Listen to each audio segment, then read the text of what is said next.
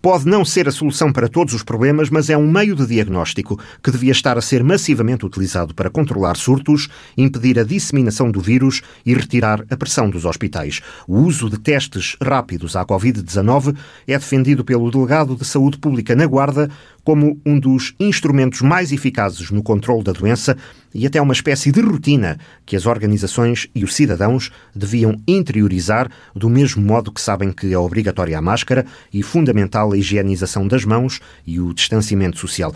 Claro que, no caso dos testes, não se trata de uma obrigação, nem de um diagnóstico a fazer por tudo e por nada, mas o preço relativamente baixo, cerca de 20 euros por exame, e a rapidez do resultado, demora em média 10 a 15 minutos, faz com que muitos contágios possam ser evitados. O médico José Valbon, em entrevista à rádio, recorda que este tipo de teste está nas normas da Direção-Geral da Saúde, mas tem permanecido incompreensivelmente esquecido.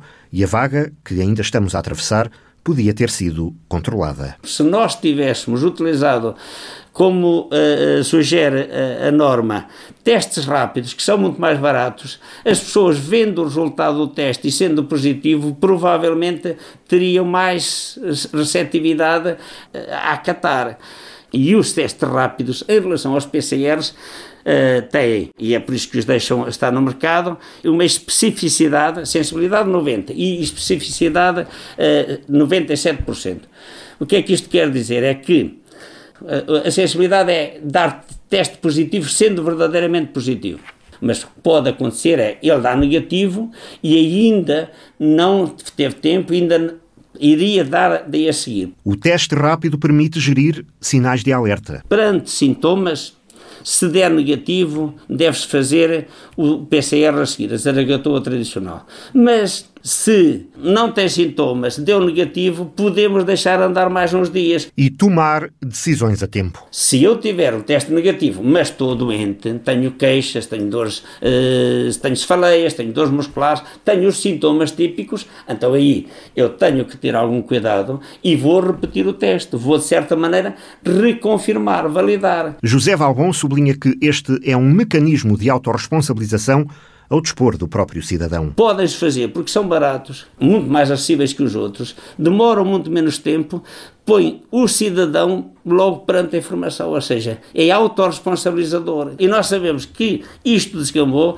porque nós todos não nos autorresponsabilizamos por a nossa saúde. E o teste rápido funciona como uma, um mecanismo de atuação perante isso. Em surtos, numa fábrica, num, num lar, se nós fizermos testes rápidos, é um dos mecanismos fundamentais. A alternativa, neste momento, não garante capacidade de resposta porque não há recursos. Ou isso, ou então fazer inquéritos epidemiológicos logo.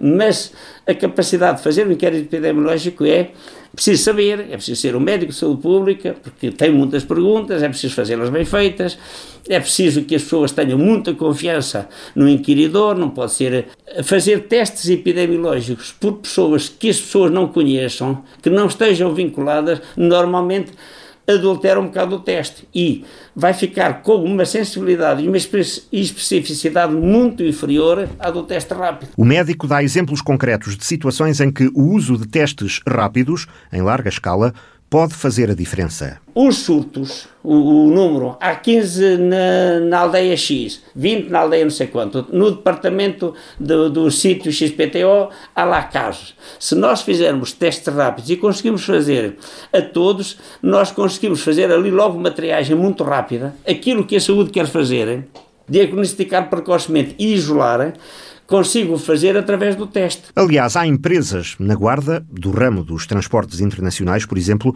que sabem como isto funciona. Por exemplo, decisões estratégicas. Hoje eu chego com um caminhão de mercadorias à Alemanha.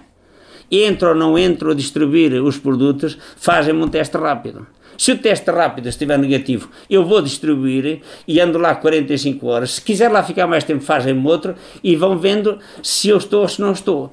Quer dizer, a parte mais ágil da, da decisão já está a catar isso. E há municípios na região, uns mais que outros, onde, ao mínimo sinal de um surto, todos os funcionários são testados. Normalmente os presidentes de, de, Câmara sabem mais do que nós todos, mas aqueles que me perguntaram, eh, já, já disse isso e há alguns eh, conselhos aqui da zona que utilizam de uma forma muito significativa os testes rápidos.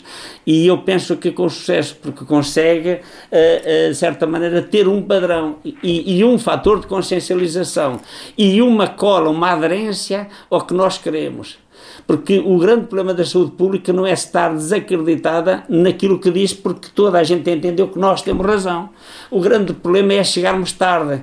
Então, este contacto foi na, na sexta-feira à tarde e agora vêm-me dizer para eu ficar em casa na quinta da semana a seguir. E isso é que, de certa maneira, nos fragiliza. Por isso, em situações de urgência social, é, é, deve ser maciçamente utilizado. Houve também autarquias que fizeram teste rápido a todos os membros das mesas eleitorais há uma semana. Os autarcas que fizeram teste rápido às pessoas que estavam nas mesas eleitorais, acho que foi uma prática. Assim, tem razão. Então, se eu vou fazer vacinação para um lar, eu devia fazer um teste rápido antes. Permite-nos ou não permite fazer e permite, olha, tu não entras ou entramos todos. Uh, ajuda. É a salvação do mundo? Não, mas é um complemento na, na, na, na, defesa das boas práticas e pôr isto, de certa maneira, na cabeça das pessoas. No fundo, este deve ser o gesto, sempre que suspeitamos ter estado em contacto com um positivo. Muito mais agora, quando a pressão sobre os serviços de saúde é enorme. Eu vou agora para casa, é saindo daqui. Se me telefonarem a dizer que está dois ou três casos positivos no sítio onde eu trabalho, por exemplo, e eu não entro em casa sem fazer um teste rápido porque eu vou comer à mesa com os meus filhos e com a minha mulher se for negativo e vou comer à parte se for positivo. E isso é assim também se eu for operar ou se for, eh, se vier aqui a dar uma entrevista. Mas o delegado de Saúde Pública no Conselho da Guarda reconhece que a sociedade não interiorizou a existência destes testes ou foi mal informada. A sociedade não interiorizou isto bem dos testes rápidos, eu também não sei porquê, se há interesses económicos também não faço ideia, mas uma coisa é certa, hum, agora, tarde, estão a, pôr em cima da mesa, puseram já um bocadinho tarde demais, porque depois, entretanto, acabaram de tomar outra decisão, porque, por exemplo, os mecanismos de decisão de dar aula ou não dar aula, que se foi equacionada por o ministro para fazer um teste rápido ou não, podia-se ter feito há muito tempo. Mas isso também era para o exame, faz exame ou não faz exame, vai à junta médica ou não vai à junta médica. Quer dizer, estas decisões deste, desta importância podem ser feitas com teste rápido. E depois também há outra coisa, hoje cada vez é mais importante o teste rápido, acho eu, porque os outros vão demorar muito tempo. Eu saber se estou infectado hoje, ou um, um, um cidadão aí que ainda não foi controlado pela saúde pública, fazer, saber agora ou saber daqui a 48 horas é muito diferente, porque o teste normal, convencional, deveria dar resposta em 24 horas. Há sítios que estão a demorar muito mais. Aqui a guarda não é dos sítios piores, porque o, o laboratório do hospital tem alta tecnologia, está a fazer testes, muitos testes, com, com uma boa velocidade, mas mesmo assim demora muito mais que os outros. Uns é suposto dar em 24 horas e os outros é suposto dar em, em menos de, de meia hora. Este podia ter sido um mecanismo para travar uma situação que se descontrolou. Descontrolou porque os portugueses são muito bons, eu estou sempre a dizer isso, perante uma, uma, uma catástrofe, uma coisa emergente, e são uh, relativamente maus ou maus, como eu digo, nem atividades que precisam de continuidade, aquilo que eu chamo de planeamento. A doença não tinha acabado e parece que sim. Sabíamos que ia haver uma segunda vaga, porque é que nós andámos, de certa maneira, a facilitar aí contactos numa altura que é muito mais problemática, porque os vírus de transmissão de via aérea. No inverno é pior, as pessoas estão mais concentradas, as mucosas estão mais receptivas à, à infecção por vírus. E a capacidade de resposta falhou. Houve uh, muitos contactos e nós não conseguimos, de certa maneira, pôr de sobreaviso e pôr em casa as pessoas nos primeiros 4 ou 5 ou 6 dias, porque a saúde pública não foi reforçada não foi musculado o suficiente para uma pandemia e os contactos e os isolamentos estavam a ser feitos com este, com este tempo médio de atraso. E aqui na Guarda nem é dos sítios piores. Uh, basta irmos ali à zona de Viseu, é pior, e nas grandes cidades é muito pior. E o estado das urgências em janeiro de 2021 é afinal semelhante ao de outro janeiro qualquer. Planear em saúde também é reconhecer e antecipar as vagas. Se nós tivéssemos cultura de planeamento, sabemos sempre que os serviços de urgência, genericamente, saturam ou quase que saturam nesta zona.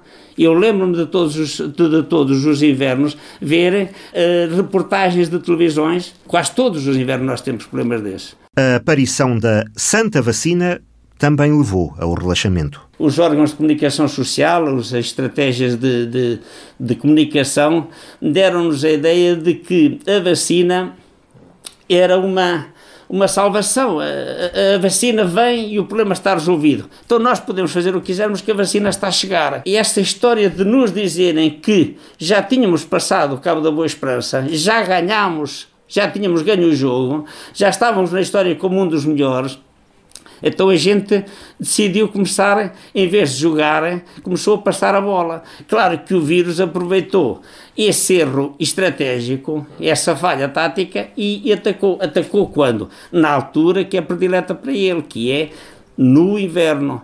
E atacou onde vai atacar essencialmente, que é nos mais vulneráveis, como sempre. Relaxar nunca e agora menos, mas o médico José Valbon também alerta contra a teoria da catástrofe que não ajuda e que não corresponde completamente à realidade. Não entrarmos em pânico, não vamos assumir que eh, somos os piores do mundo, porque provavelmente não seremos. E se nós fizéssemos a média para o tempo todo, acho que hoje, no, no dia de hoje, somos provavelmente o, o 22 país uh, do mundo. Não somos os piores. Mas estamos muito mal e é isso que interessa para o caso. As contas fazem-se no fim e torná-las menos más depende de todos. Isto é uma doença que precisa de uh, ações individuais, ações dos espaços de trabalho onde trabalhamos, precisa de ações na vida, uh, na vida coletiva, ou seja, enquanto país,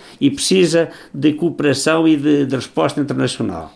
A nível individual é evidente que nós temos que evitar os contactos de risco, temos que nos locais de trabalho e na nossa vida social usar sempre máscara e, e sempre máscara nós e os indivíduos que estão à nossa frente e solicitarmos isso. A máscara é o elemento fundamental. Cada um tem de fazer a própria parte no combate à doença.